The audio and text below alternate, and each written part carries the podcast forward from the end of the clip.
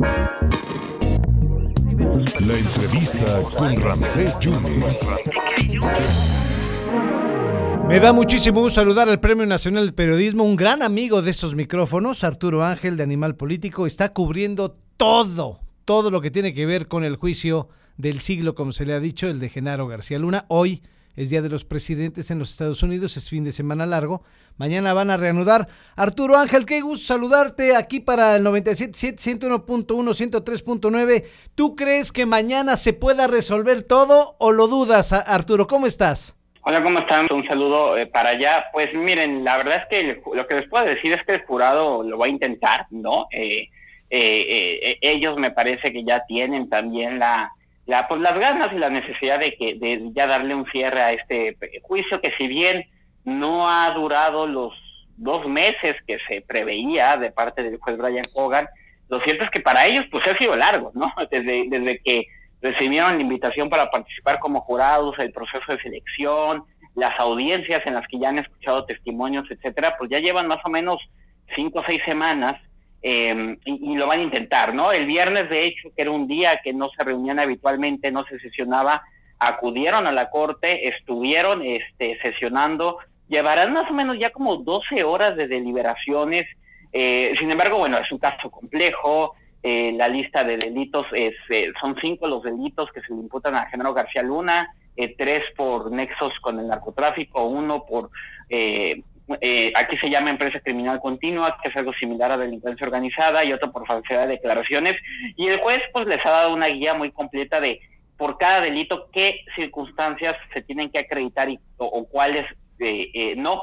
Y en ese sentido, pues es un proceso cuidadoso que tienen que llevar a cabo. No solamente se trata de sentarse ahí y votar quién cree que García Luna es culpable y quién no. Entonces, en ese sentido, me parece que el el viernes todavía pidieron más de 12 eh, extractos de distintos testimonios, transcripciones para tratar de estar seguros. Y yo creo que el día de mañana lo, lo, van, a, lo van a intentar. Creo que mañana hay buena posibilidad de que lleguen algún veredicto, pero bueno, como siempre, este es un es un es, es incierto no este eh, pero yo no creo la verdad honestamente que más allá del miércoles y mañana no es me parecería que se me haría muy extraño que para el miércoles no tuviéramos ya un veredicto. Ah, Arturo, eh, para, para cerrar, eh, ¿cómo estás viendo tú a los abogados defensores? Eh, el señor abogado César de Castro pudieran hasta demandarlo por daño moral, no el presidente de México, incluso Andrés Manuel Observador en calidad de, persona. Sí, sí, sí, no, al, al, abogado la verdad es que cuando le preguntaron eso aquí en, en afuera de la corte de Brooklyn, pareció como que ni le dio importancia, dice que él no vive en México, no le importa. Sí fue algo extraño en el contrainterrogatorio cuando sacó esa declaración, este, un poco fuera de, pues extraña, porque incluso una persona esta dijo que em, eh, era el rey Zambado el que estaba testificando y dijo que a él no le, no le, él no recordaba haber declarado algo así como sobornos al presidente López Obrador, ¿no? Eh, sin embargo, me parece que los abogados en general han hecho, han tenido un buen desempeño en cuestión de eh, sembrar algunas dudas en cuanto a, a los testimonios de, de, de, los testigos que son criminales, ¿no? Confesos y que ha presentado la fiscalía. Han sembrado, también lograron una cosa importante que es eh, que el jurado tenga que resolver no solamente si Genaro García Luna o no colaboró con el cártel de Sinaloa, sino el hecho de que como ya no es funcionario desde, desde el 2012, si en todo caso esos cargos no estarían, digamos que eh, pasándolo a términos usamos en México, aunque no son idénticos, pero son parecidos, si no estarían ya prescritos, ¿no? Esa supuesta colaboración.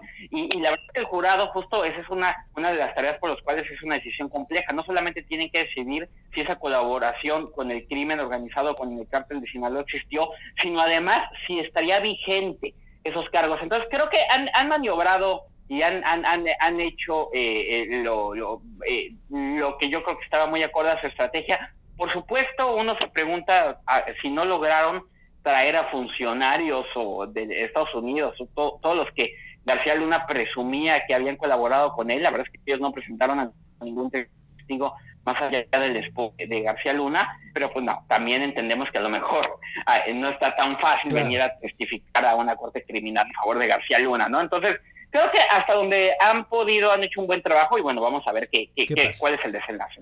Arturo, mi admiración de siempre y mi respeto y, a ver en qué termina este asunto, puede ser el de mañana, ya lo estaremos eh, analizando. Has hecho una gran cobertura para tus medios desde Brooklyn y ya vente a Veracruz porque te vas a entretener, te vas a encontrar buenas cosas. Te mando un abrazo. no, un saludo para ustedes. Muy buenas tardes. Muchas gracias al gran Arturo Ángel, Premio Nacional de Periodismo. Y de hecho, él tiene un libro que se llama Duarte, el, el Prista Perfecto, y otras, otras colaboraciones. Él pues, fue uno de los que vio las empresas fantasmas aquí en Veracruz en el sexenio de, de Duarte y ahora está cubriendo desde Brooklyn el juicio, como se le ha catalogado, el juicio del siglo. Parece ser que mañana pudiera haber ya un veredicto. Arturo Ángel, periodista, cubriendo este suceso en exclusiva para el 97.7, 101.1, 103.9.